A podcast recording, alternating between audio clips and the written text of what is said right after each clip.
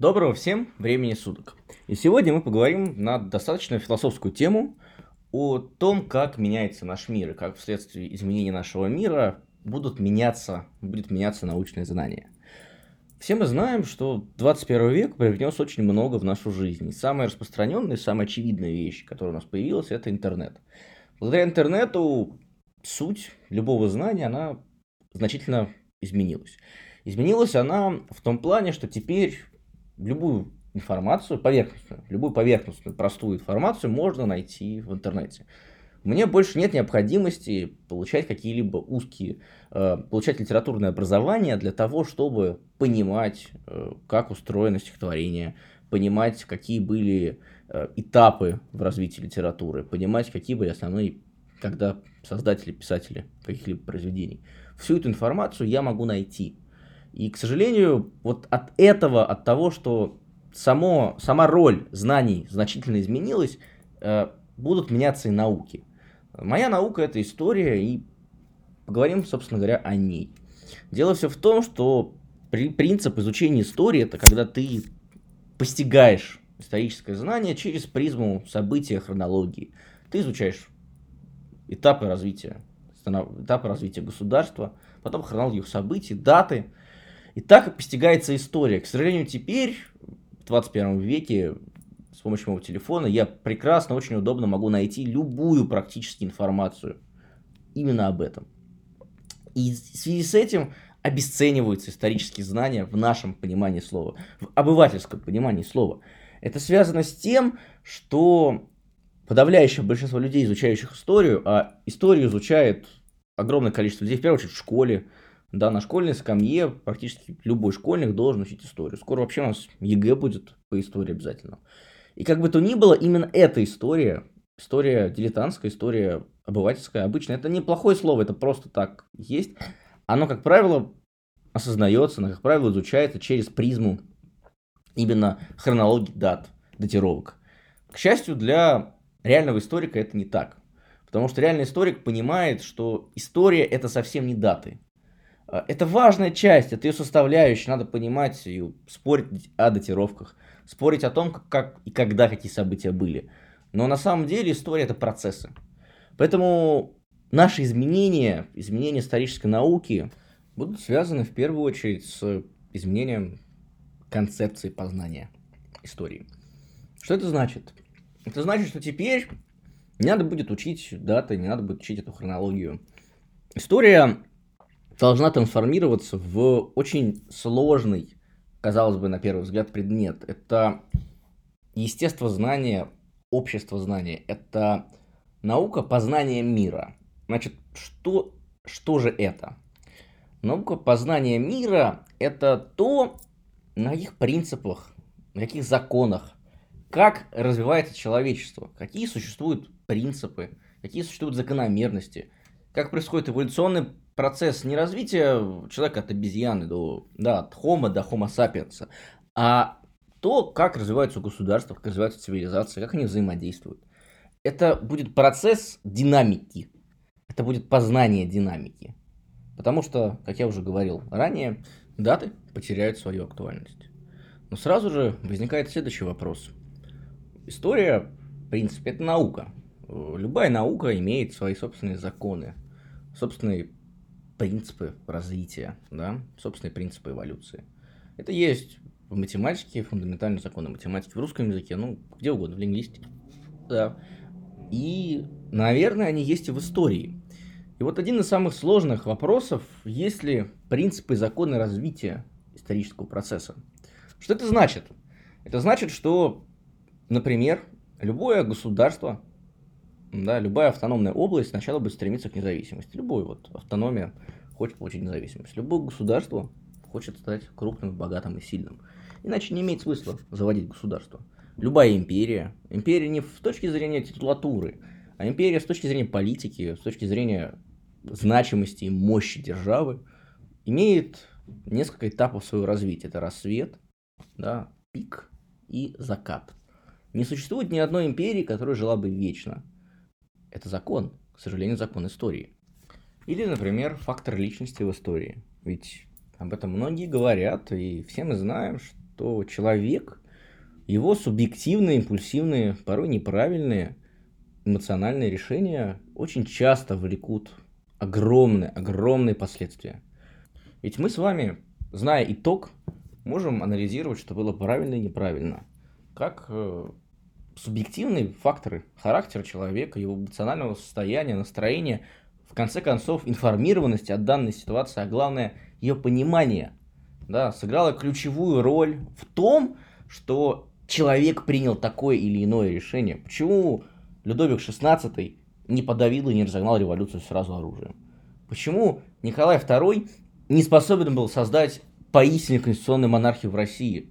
Ведь это все субъективный фактор. Субъективный фактор того, что император – это сакральная личность. Он сам свято верил в это, и сам свято хранил верность идеалам нашей страны. Все это субъективность, субъективная роль личности в истории. А что это, как не закон истории? Или, например, более очевидный, да, это закон усталости от власти. Любое общество рано или поздно устает от существующего строя. Особенно от строя, который давлеет на него.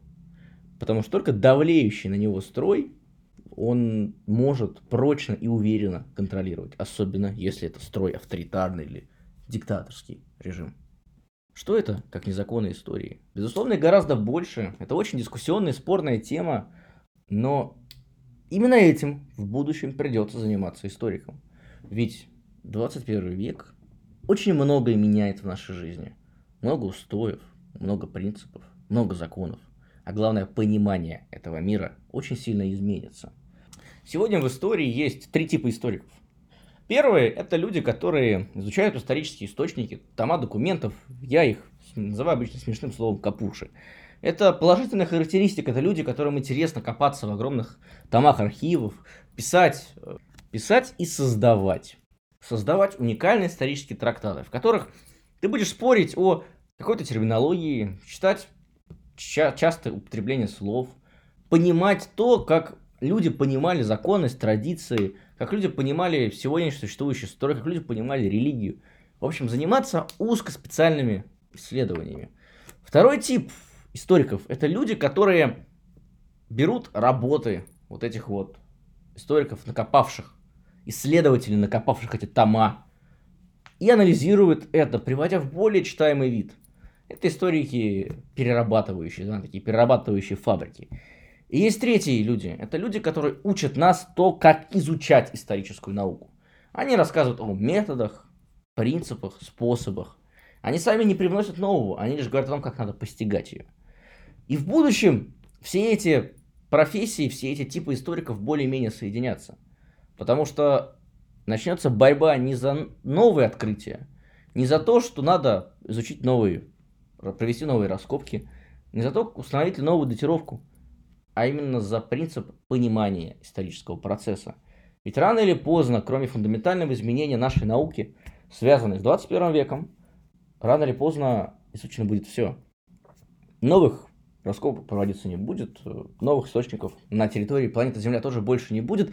К сожалению, это сегодня, в 2019 году, для любого историка процесс, который мы называем объем исторического знания, неизученного исторического знания, он настолько огромен, что еще на века, если не десятки веков вперед, историки могут это изучать. Практически любая историческая тема имеет места, не просто места, пробелы размером с Титаник, совершенно не изученные.